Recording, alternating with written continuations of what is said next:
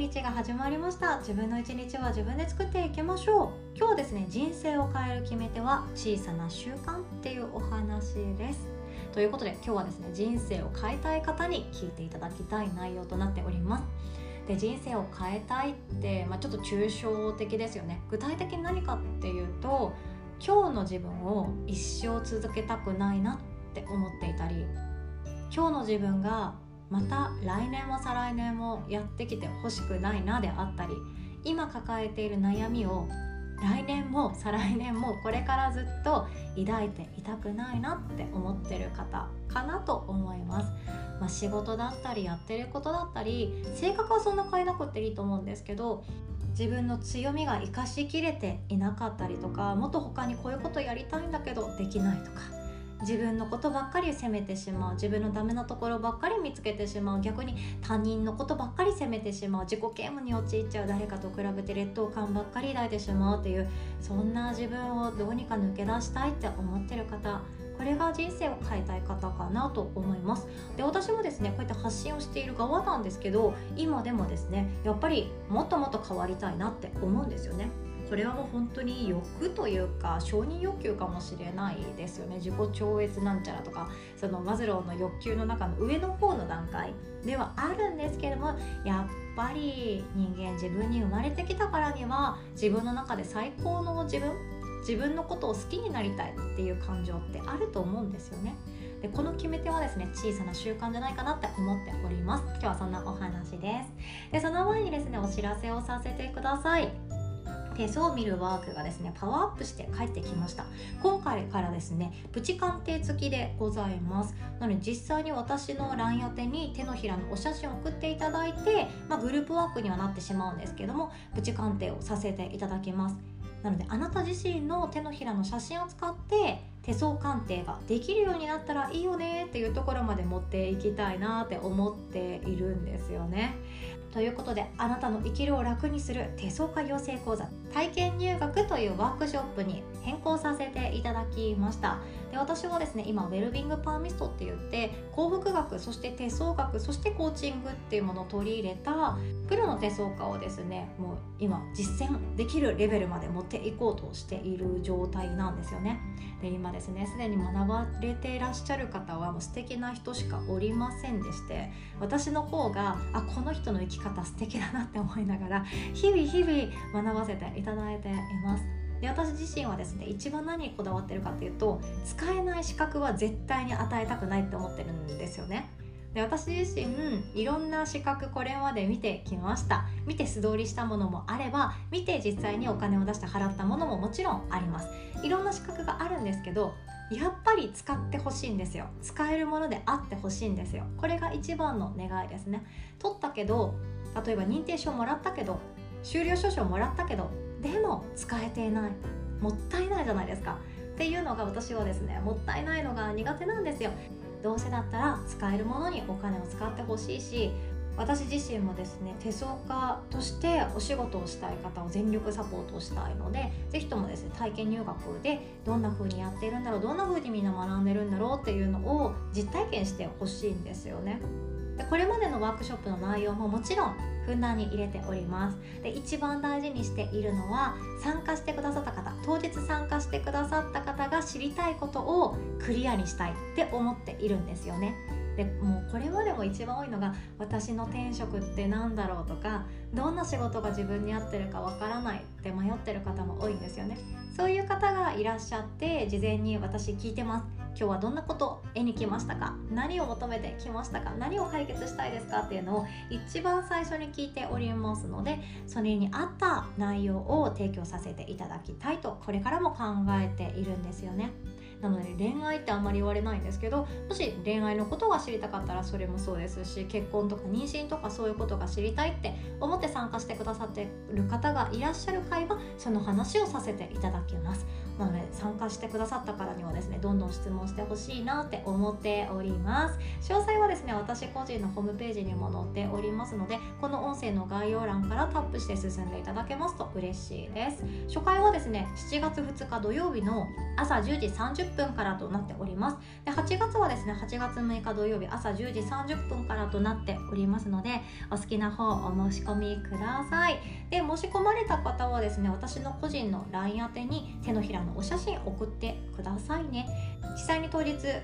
鑑定させていただきます。ただプチ鑑定っていうのをあらかじめご了承ください。ということで本題に行きましょう。人生を変える決め手は小さな習慣だよっていうお話です。でこれがもうそもそも結論なんですけど人生変えたいな。今日の自分が一生続きたくないな。来年も同じことで悩みたくないな。来年こそは違う自分でいたいなって思うのであれば今日の一日の中身を変えないと何も変わらないんですね。これまでもお伝えしたことがあるかなと思うんですけど今日と全く同じ一日を365回繰り返したら1年が過ぎるんですよ。で全く同じことを考えて同じ対処をして同じように今のこのままでずっといようと思ったら365日後の1年後も同じようなことで悩んでいたり同じような自分が待っているんですよね。これはもう仕方がないと思います。自分の人生って誰が作ってるかっていうと自分あなた自身ですよね。私はですね変わりたいけどどうしたらいいか分かんないっていう時期が非常に長くありました。変わりたいっていう気持ちが先行しすぎて今日の自分がすっごい嫌いでしたね。私は一生この仕事をやりたいわけじゃない。でもどうしたらいいか分かんない。って思うと会社に行く自分行きたくない。本当は行きたくないけど行く自分が残念に思えたりかっこよく見えなかったり頑張ってないなって思えたりこんなに汗水垂らしてお仕事行ったり泥雑巾のように走り回る日があったとしても自分のことを全然褒めてあげられない。そんな自分だったんですよね。でもこれってすごく大切で1個決めてあげるんですよゴールを。そのゴールに見合った小さな小さな習慣を1日1個でいいから新しく投入してあげる。それだけで1年後っていうのは変わるんですね。じゃあちょっとだけ考えてみましょう。あなたはですね今自分に対してどんな感情を持っていますか？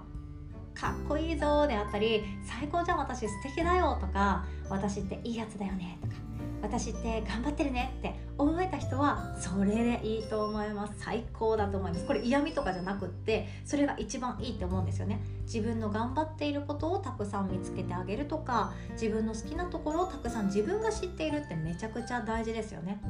ただ私はですね自分の残念なポイントの方がよく目につくんですよ。これ今もです。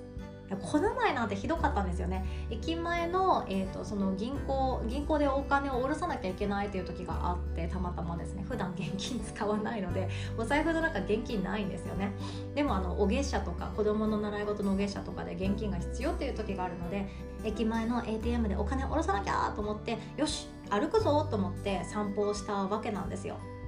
ピクミンブルーム頑張ってやってますからピクミン育てなきゃみたいな感じで一生懸命歩いてたんですけど ATM について分かったんですよね。あ私お財布持ってきてない。つまりあのキャッシュカード持ってきてないみたいな。手ぶらでスマホだけで ATM 来てスマホに私あのクレジットカード入ってるんですけどキャッシュカードなかったんですよね。なので私 ATM まで来てあ何しに来たんだ私みたいな。悲しすぎるぞ私みたいな。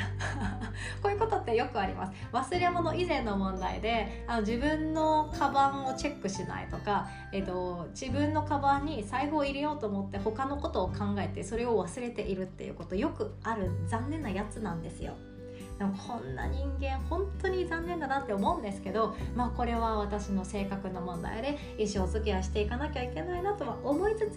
でもでもこんなダメダメで抜け抜けな私でも誰かの役に立ちたいなっていう気持ちはあるんですよね。誰かの役に立ちたいし誰かに必要とされたいし誰かの人生に貢献してみたいっていう気持ちがあるんですよ。こんなダメダメな私でも。って思ったら1年後の自分をゴール何かしら1個でいいから決めてあげるんですね。全てはそこから始まるって思ってます。で今日伝えたいのは人生を変えたい。でも決め手っていうのは大きな大きな変革ではなくって小さな習慣なんですよ。大きく変えなくっていいんですよ。小さな小さなことを変えたらいいんですよね。この小さな習慣っていうものってどんなメリットがあるかっていうと毎日の習慣に溶け込みやすいっていうことなんですね。例えば、えーと、じゃあ2年前の私2年前の私もこんなダメダメな私だけど誰かに必要とされたいとか誰かに貢献したいとかありがとうって直接言われたいって思ってたんですよ。専業主婦だった時の私毎日何してんだろう？毎日必死だけど何してんだろうって不安になっていた時の私誰かにありがとうって言われたい言われたいけど私何もやってないじゃんっていうその不安。一生これはちょっとやばいな。っていう焦り。いろんな感情が複雑化していた頃があったんですよね。でもその時の私がやったことっていうのは小さな習慣でした。それが何かというとそう音声配信なんですよ。音声配信っていうものに友達に紹介してもらってやってみなよって言われて、まあ、そのまますんなり受け入れてよしやってみるっていう話で やってみたんですけどこれをすることでもしかしたら私は1年後誰かから感謝されるような人になるかもしれないとか誰かに必要としてもらえるような人間になれるかもしれないとかそんなもうちょっと淡い期待だけで始めたんですよね。これが私の小さな習慣です。人からしたらそれ大きいよって思うかもしれないけれども私の中ではその何でしょうね忙しいっていう言い訳忙しい思い込みをしていて時間がないっていう思い込みをしている毎日の中でできることでそのくらいかなって思ったんですよね。自分が悩んだこととか迷ったことを声にして誰かに伝えてみよう。これが私の小さな小さな習慣にしていこうって思ったんですね。あの頃の私はちょうどお引越し前だったんですよ。えーと、神奈川から大阪にお引越しする前でいや毎日なんか段ボールに囲まれて確か過ごしてたんですよね 真夏の暑い時期に段ボールのお部屋でもう一人汗だくになりながら喋るみたいなことをやっていて今思ったらよくやったなって思うんですけどでもあれが私の小さな習慣であってその小さな習慣をやっている時の自分ってちょっとだけ自分のことを肯定できたんですよ。私はもしかしたら1年後誰かを救っているかもしれない。私は1年後もしかしたら誰かからありがとうって言われる存在になるかもしれない。みたいなそんなちっぽけな感情なんですよね。それだけでやっていたんですよね。でもこの小さな習慣ってなんか私みたいにその誰かに必要とされたいとか誰かに喜んでほしいとか感謝されたいとかそんな感情じゃなくても全然いいって思っていて例えばダイエットを成功させたいとかでもいいですよね。ダイエットを成功させたいっていうその1年後はこういう体型でこういう悩みを解消している自分になりたいっていうゴールを決めるのであれば毎日何かしらすることその小さな小さなことってありますよね。例えば私も悩んできました。下半身太り。なぜか太ももお尻プニプニみたいな。ふくらはぎボヨン足首ないみたいな。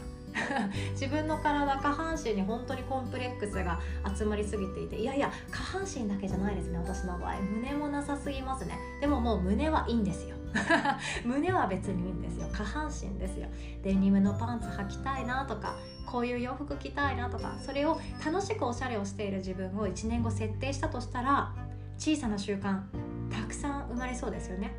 例えば、えっと、歯磨きしている時スクワットするとか朝起きたら筋膜リリースにまずは転がって目を覚ますとかそんな感じでもいいですよね。小さな小さな習慣でいいですよね。あとはダイエット日記ダイエットツイッターしてる人もいますよね。今日はこんなことしたよとか今日の体重これだよとか。小さな小さな習慣それこそが継続しやすいものなんですよね。で継続できたら365日後は必ず変わっているはずなんですよ。何かしらの変化はあるはずなんですよね。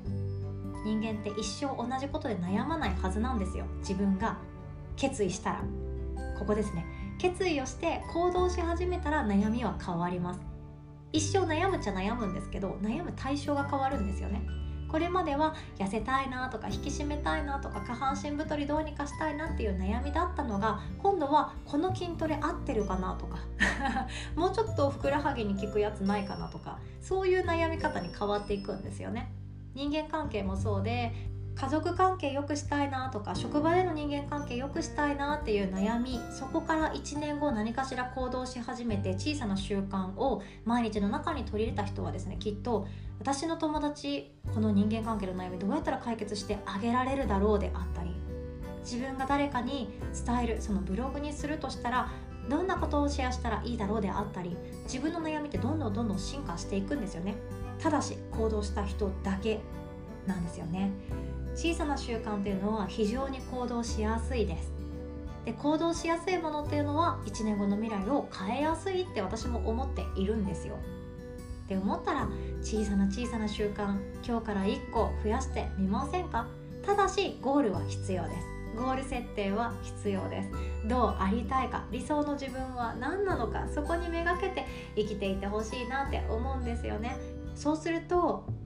自分の歩んできた道選んだ選択肢全て後悔なくなっていきますよ。私自身もそうです。この数年間はあんまり後悔ないです。